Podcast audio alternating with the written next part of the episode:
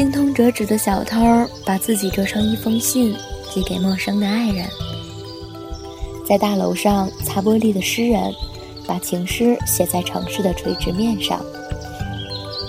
十万年后的太阳系，一个很会讲故事的小孩，用想象力摆下擂台，独自坚守一个星球。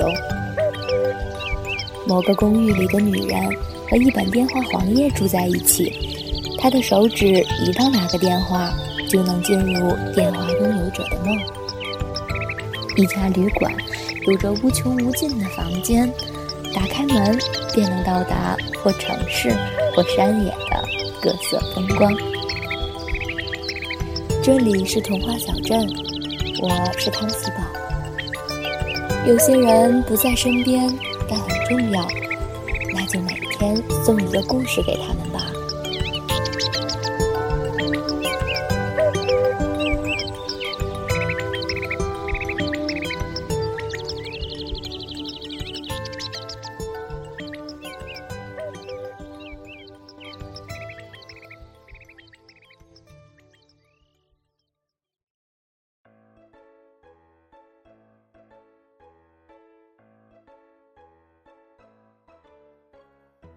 关于莉莉安公主，正史上没有记载，野史上也没有记载，就连民间故事里，都丝毫没有她的影子。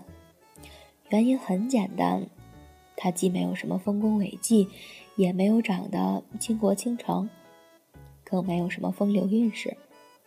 事实上，就连在自己的王国里，她都是一个存在感很低的公主。所以，就更别提让那些刻薄的作家为他浪费笔墨了。在任何故事里，长相不好永远是个硬伤，就好像对任何唱歌的人而言，跑调是一个硬伤一样。想象一下，在一个冬天的夜晚，一家人吃完晚饭，围坐在壁炉前，听长者讲他过去的故事。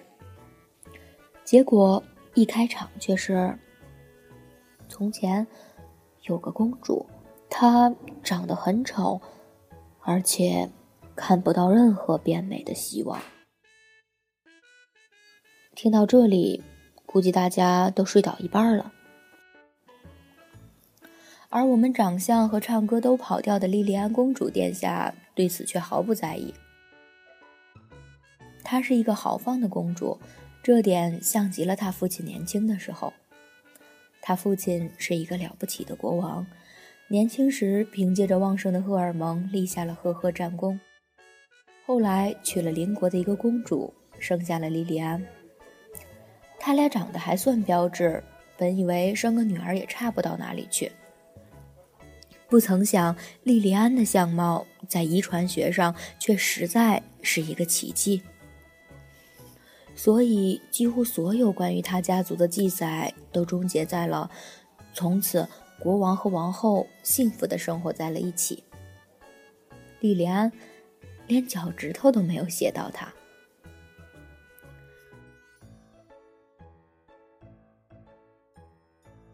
莉莉安公主的母亲在她很小的时候就过世了，她老爸，也就是老国王殿下，懒得管教她。于是，他就像一匹脱缰的野马一般，在皇宫里甚至民间四处乱窜。一直到二十六岁该嫁人的年纪，他老爸才觉得这是个问题，抓他去各种相亲找对象。但相亲了几次，邻国的王子都看不上他，这让老国王很为难。不过他自己倒是心态不错，觉得自己虽然不漂亮。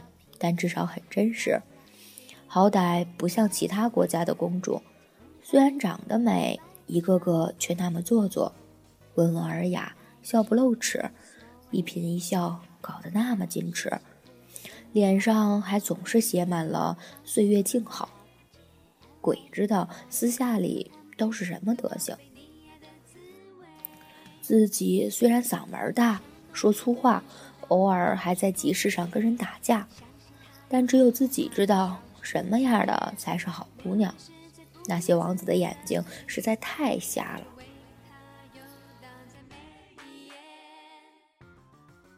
不过说到底，女人终归是女人，嘴上说不在意，莉莉安心里却难免犯堵。尤其是当她看到邻国那些看不上自己的王子纷纷娶了自己看不起的那些公主时，那感觉尤其糟糕。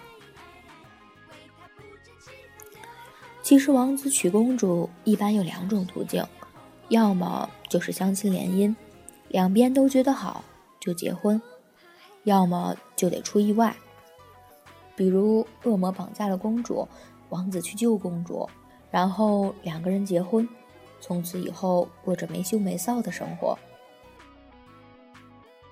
后一种情况对于莉莉安来说，其实是非常有利的。因为王子救公主之前，压根儿就不知道公主长什么样。国王只要昭告天下，说谁救了公主，谁就能娶她，一定会有缺心眼的王子来救她。救出来后，就算不喜欢，也没法反悔了。这倒不失为钓金龟婿的一个好手段。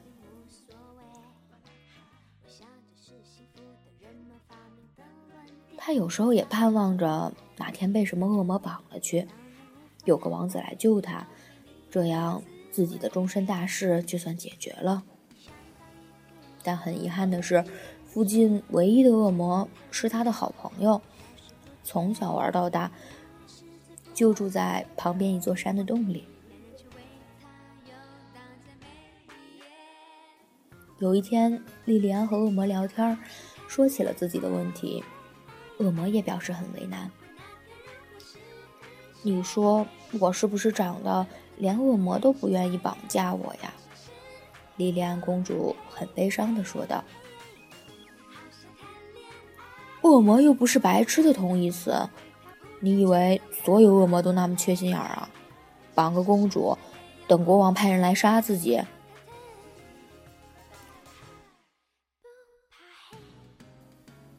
你绑架我吧。我没事绑架你干嘛？吃饱了撑的？不是，我忽然想到，不如我们俩就这么演一出，然后让我爸昭告天下，一定会有王子来救我的。你一定是在跟我开玩笑呢？没，我认真的。你太不够朋友了吧？你一个恶魔不干点坏事儿？真是太给恶魔丢脸了！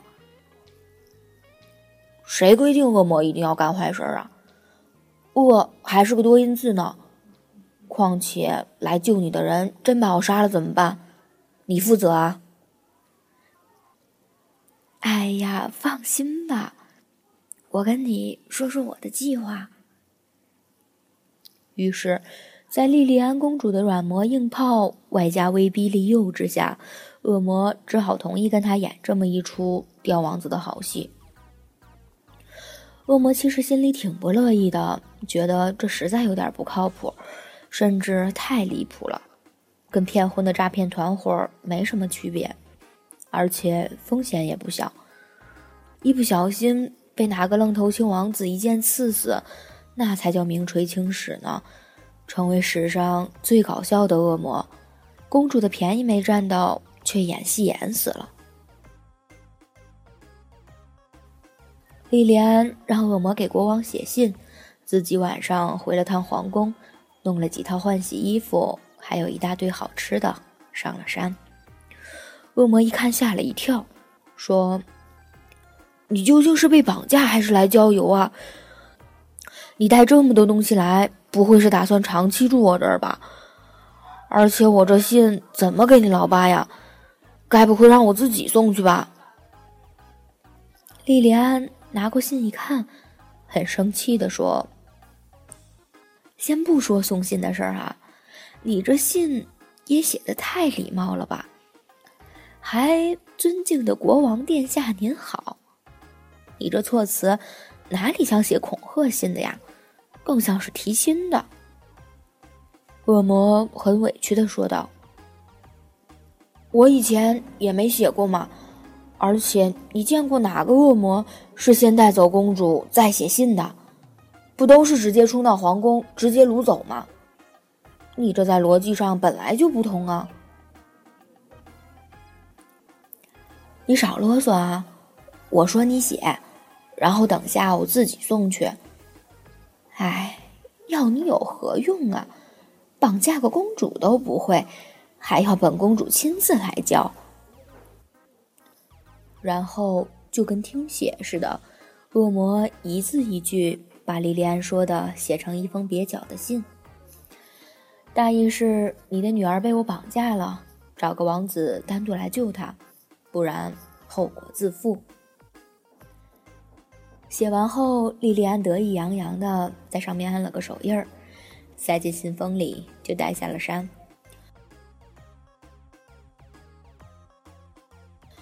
现在来说说我们同样缺心眼的国王。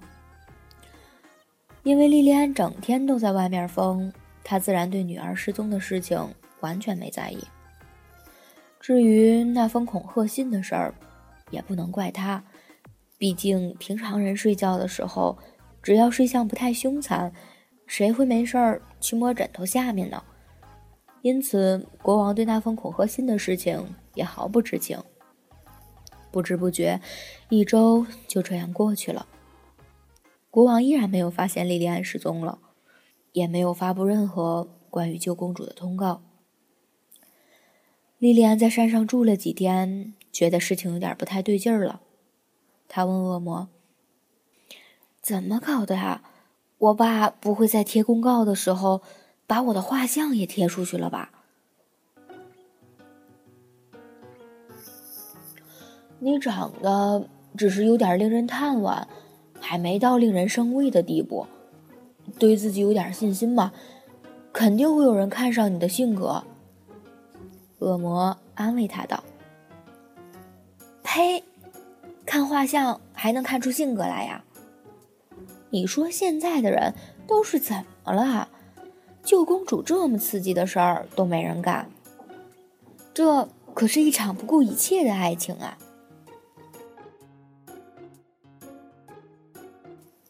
我觉得这更像是一次说没就没的旅行。恶魔小声的嘟囔道：“喂，好了，你放心吧，三天之内一定会有人来救你的。”恶魔拍着胸脯，很有信心的对他说道。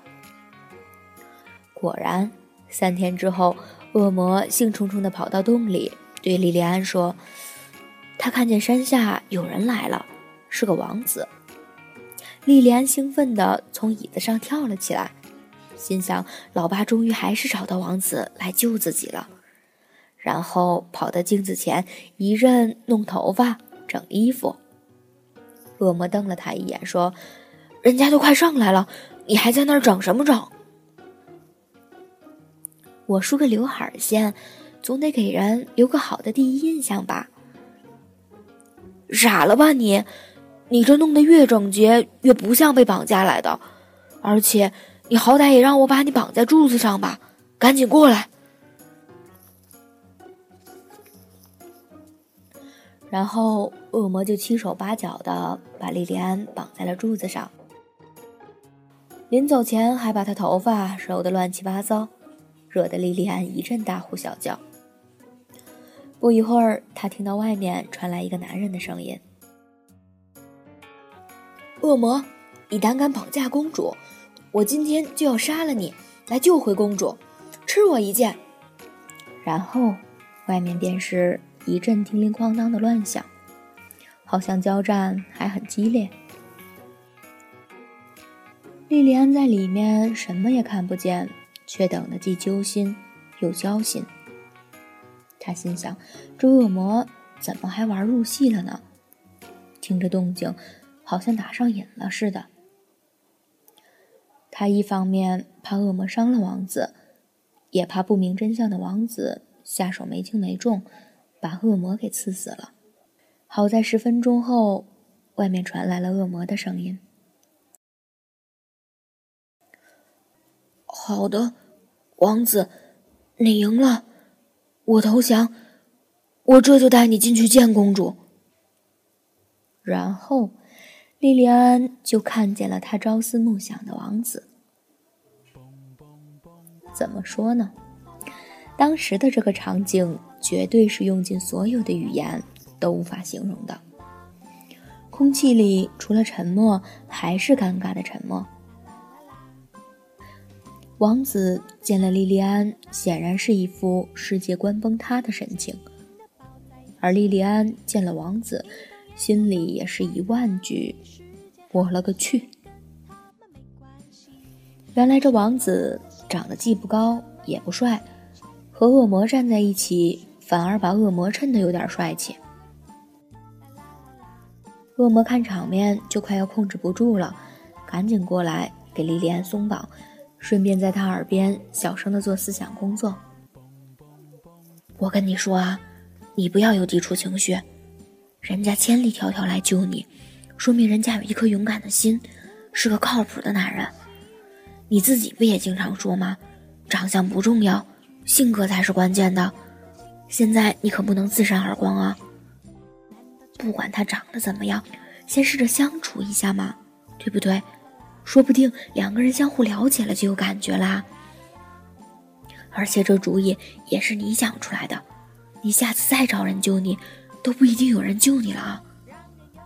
你看你都二十六了，还挑三拣四的，你再不嫁，想到多少岁结婚生子啊？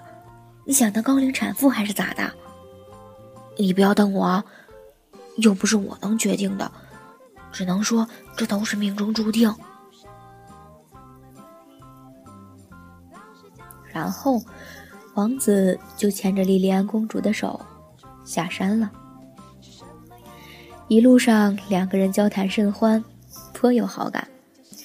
直到回到皇宫，莉莉安才觉得有点不对劲儿，因为竟然没有人来欢迎公主平安归来。正纳闷呢，国王从外面走进来，说：“莉莉安，你这几天都跑哪儿去了？怎么都没见到你？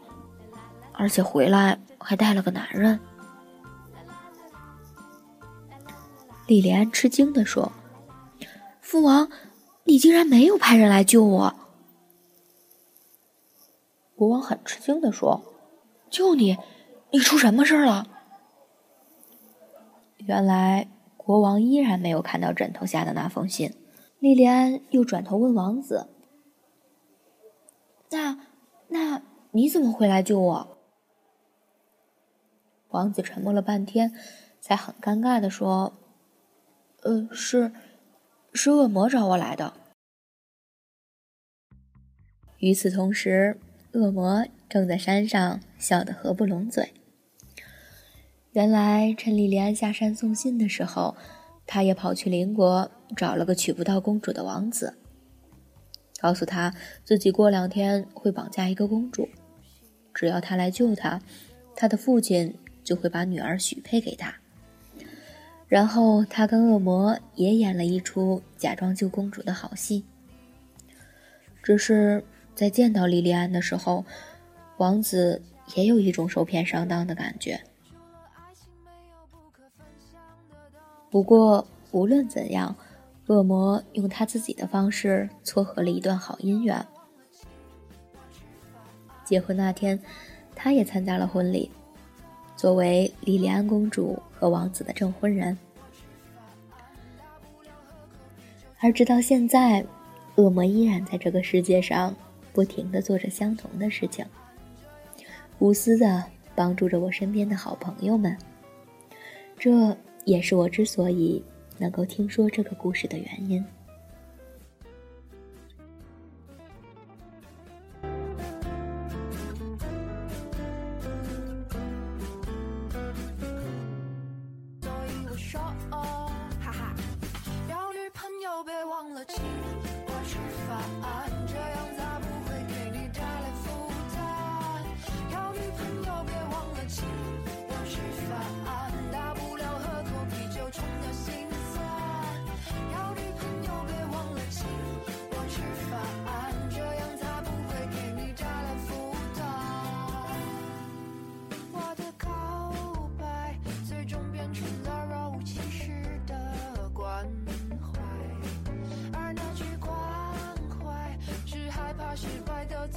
得最愚蠢的。